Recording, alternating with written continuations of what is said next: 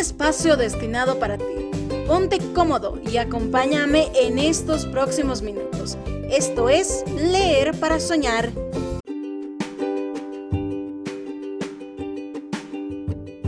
¿cómo estás? Yo soy Nancy y te doy la cordial bienvenida a Leer para Soñar, un canal destinado para aquellos que aman la lectura y aquellos que recientemente decidieron adentrarse en el maravilloso mundo de la literatura. En cada episodio estaré hablando de una novela diferente y recordemos que en el anterior episodio le estuvimos dando fin a la saga La Selección. La misma estuvo compuesta de cinco libros titulados La Selección, La Élite, La Elegida, La Heredera y para finalizar La Corona. Pero en esta ocasión especial estaré hablando de cuatro historias cortas que complementan dicha saga, escritas por la autora Kiera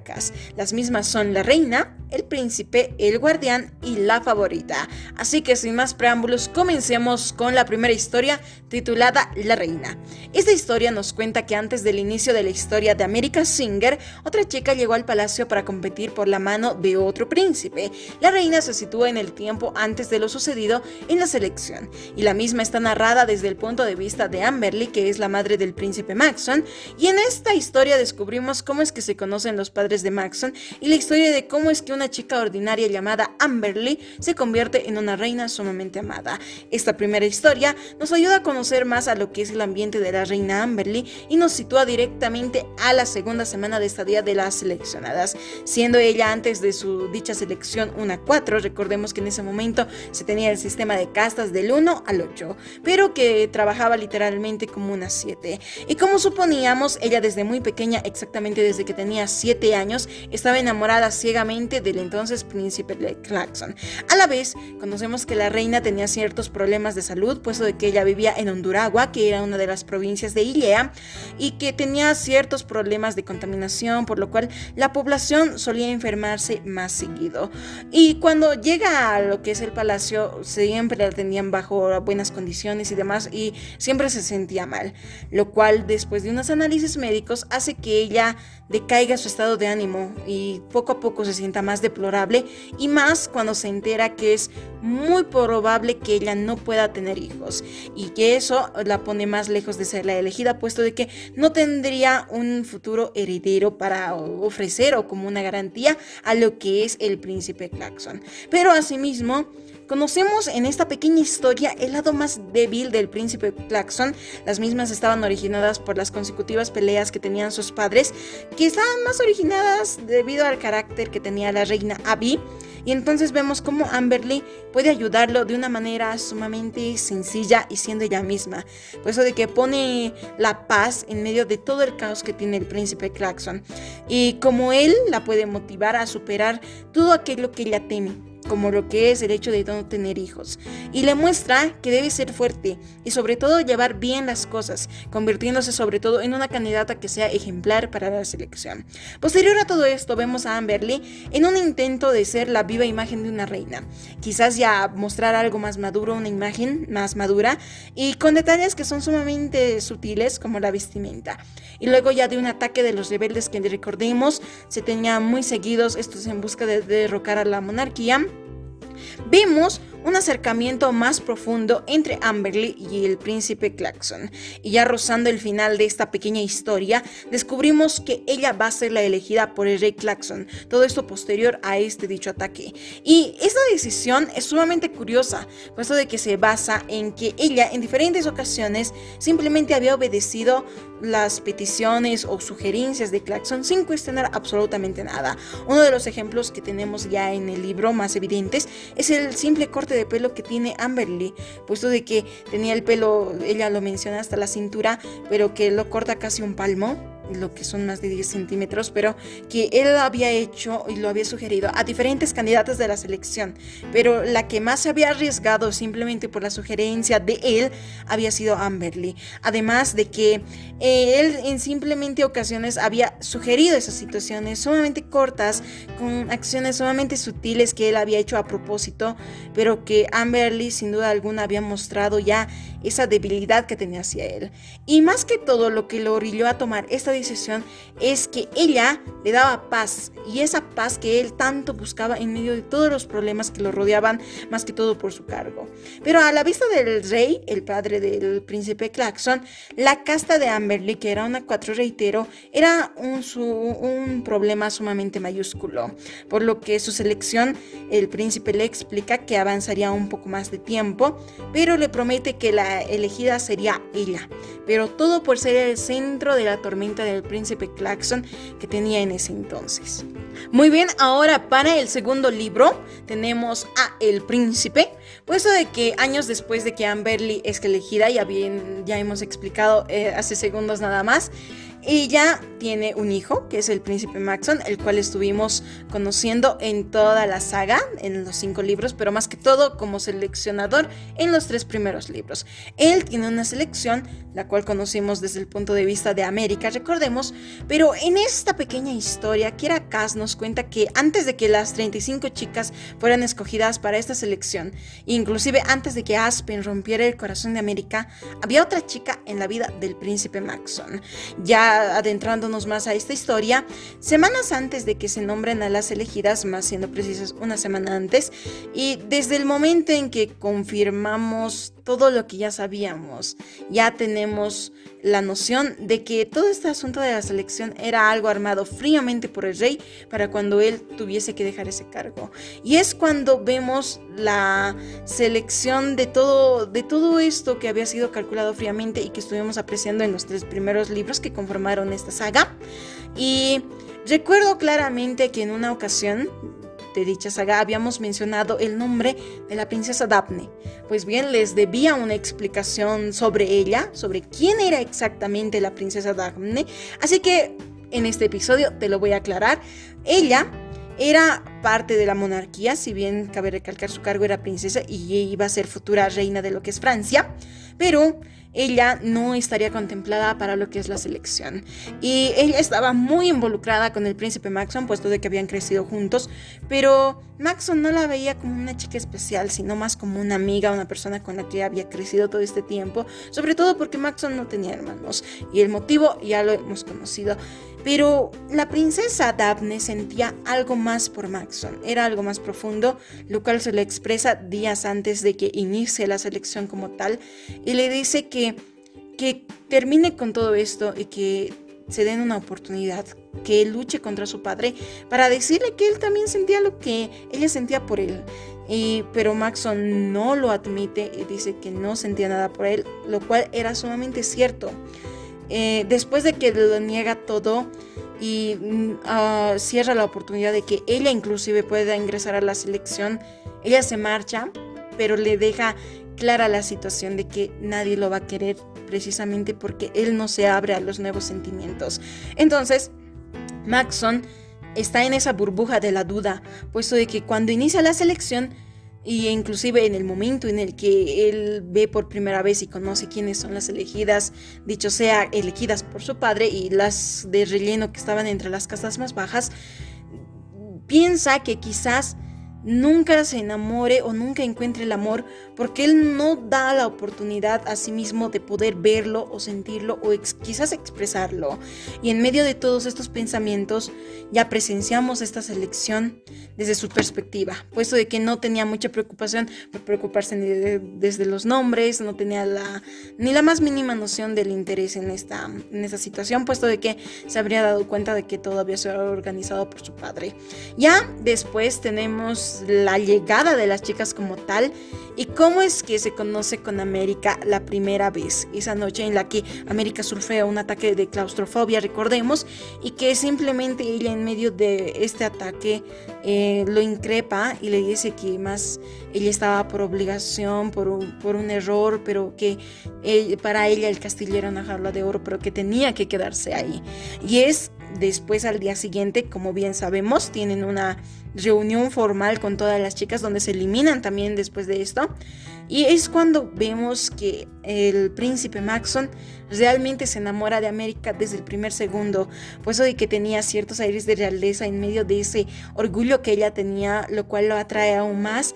y lo cual hace que simplemente a él le guste más América y decía que él nunca se alejaría y que simplemente la perseguiría hasta el final. De esta manera es que se termina este segundo libro, que complementa más la historia, pero que nos da más una noción de antes de la selección. Ahora, como tercera historia, tenemos El Guardián, puesto de que recordemos que antes de que America Singer conociera al príncipe Maxon, antes de que inicie todo este asunto de la selección, ella estuvo enamorado de un chico llamado Aspen Legger, y esa historia de la selección comienza justo después de que las chicas seleccionadas fueran reducidas a tan solo la élite, es decir, ya nos remitimos hasta el segundo libro de la saga, y está contada desde el punto de vista de Aspen, y este es un mundo en el que America Singer simplemente no podrá conocer jamás. Muy bien, a esta historia ya nos remontamos más a la madrugada después de la fiesta de Halloween que se ofrece en el palacio donde estaban los familiares de las seleccionadas, pero que tiene como final a Marley y a Carter, que era uno de los oficiales castigados. Ellos debían ser castigados con la muerte, pero son castigados a latigazos a la vara, de hecho, y además de reducir sus castas a las 8, al número 8, en donde conocemos más la función de los guardias. Esa pequeña historia nos engloba más cuáles sus funciones y además no solo eso, de las personas que trabajaban en el palacio, qué es lo que hacían durante las diferentes actividades y donde más lo evidenciamos es en precisamente en este castigo donde vemos cómo es que ellos apreciaban toda esta situación y cómo es que reaccionan cuando América intenta detener todo esto. Y además, posterior a esto, vemos cómo es que ellos interactúan y opinan sobre las diferentes candidatas que forman parte de este grupo reducido que era la élite. Y a poco después, conocemos desde, desde Aspen cómo es que el Zay buscaba la manera de deshacerse de América de una u otra manera y una, una forma evidente que vimos es cuando pelea con Celeste, pero que él simplemente la culpaba a América y todo esto con la intención de correrla del palacio. Y como Maxon, vemos el hecho de cómo evita toda esa situación, pues recordemos desde el primer momento en el que la había conocido, él ya había sentido algo por América, entonces vemos cómo Maxon intenta evitar y persuadir a su padre Ray Claxon de que la elimine y de que se deshaga rotundamente de ella. Y uno de los aspectos más fundamentales y dignos de rescatar de esta historia son las acciones que realizaban los oficiales, y no solamente con respecto a cumplir las órdenes que tenía el por mucho que estas fueran en contra del mismo pueblo diría,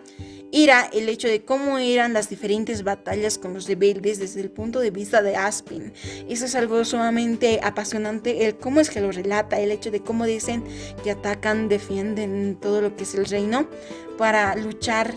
por la vida de ellos. Y claro, aunque está la historia también, vemos cómo es que Aspen no se rinde en dejar a América en paz hasta volver con ella después del ataque que tuvo por su pobreza simplemente antes de que inicie la selección, lo cual lo orilla aún más a querer estar en el palacio. Pero vemos cómo es que él le da poco a poco más tiempo. Y esta, este pequeño libro quizás nos ayudaría a conocer quién iba a ser el elegido de América, aunque no he visto mucho cambio, más era para conocer el aspecto del palacio dentro, que las seleccionadas simplemente no conocerían. Pero también conocemos una pequeña interacción entre una relación amistosa que próximamente deriva en una relación entre Aspen y Lucy, Lucy que era una de las doncellas de América.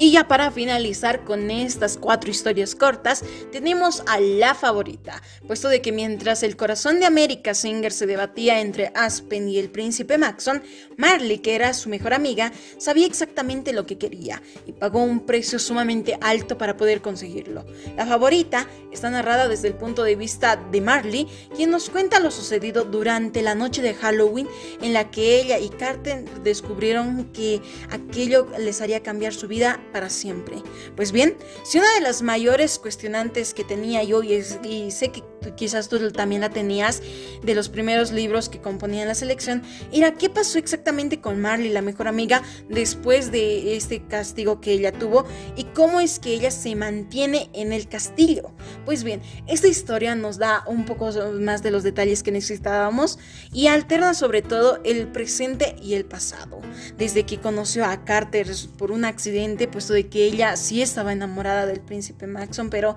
después de conocerse, reitero, por accidente con Carter, esta situación poco a poco cambia. Y cómo es que la atención que él tenía hacia ella fue ganando su corazón poco a poquito. Mientras ya eh, pasamos al tiempo presente, vemos cómo es que Maxon los ayuda a quedarse en el palacio y evitan ser convertidos en ochos, que era su castigo, además del cambio de identidad que, el Maxon había ofrecido para que trabajen en el palacio a cambio de todo esto.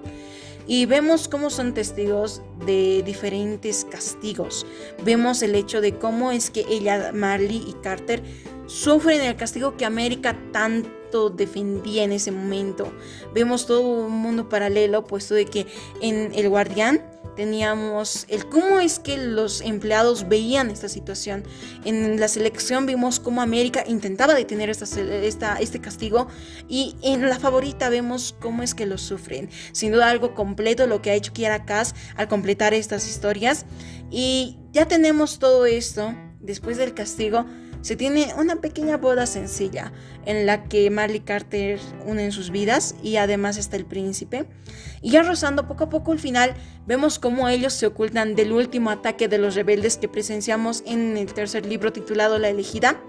donde deja como nuevo rey a Maxon, que ya había elegido a América como su futura esposa, recordemos, y bajo el cariño que ellos sentían por sus amigos, más que todo el, el aprecio que tenía América sobre Marley, los liberan de su castigo y además los convierten en los primeros ciudadanos de Ilia sin castas, poniéndoles y proponiéndoles sobre todo que América eh, le dice a su mejor amiga que siempre va a estar con ella. Le promete fidelidad, lo cual podemos evidenciar hasta el último episodio de la saga, pues de que cuando ya está su hija, ella es reina, la seguimos viendo junto con su mejor amiga que era América y sabemos que ellas, ellas son la muestra de la fiel amistad que podría tener entre dos personas. Y bien, antes que nada, te agradezco que me hagas acompañado durante estos seis episodios, donde podemos descubrir todo lo que es esta saga, incluidos estos cuatro libros. Sin duda, cada pequeña historia tiene diferentes aspectos dignos de rescatar. Por ejemplo, en el de la reina, podría rescatar que el hecho de encontrar una persona que te da paz, no tiene precio. Y eso es lo que precisamente vio Eric Clarkson, el hecho de cómo es que la princesa o reina Amberly le daba paz en medio de todo el caos que tenía. Y creo que todos buscamos eso, una persona que nos dé paz, no quizás sentimentalmente, pero en cualquier aspecto siempre buscamos estar en paz. Posteriormente tenemos al príncipe que nos muestra que quizás siempre nos ocultamos a esos nuevos sentimientos y que tenemos miedo, pero que el príncipe poco a poco los supera cuando conoce a América. Y posteriormente en lo que es el guardián vemos cómo es que la fidelidad de ciertas personas están del inicio al final y quizás aunque estas no la quieran, no quieran cumplir todo esto, deben hacerlo por obligación, pero que también nunca se separan de aquellas líneas que tienen marcadas desde su infancia, donde siempre se tiene esa humildad o caracterización que, que siempre van a estar ahí. Y en la favorita vemos ¿Cómo es que una amistad tan grande, ni siquiera un castigo de un rey, puede ni siquiera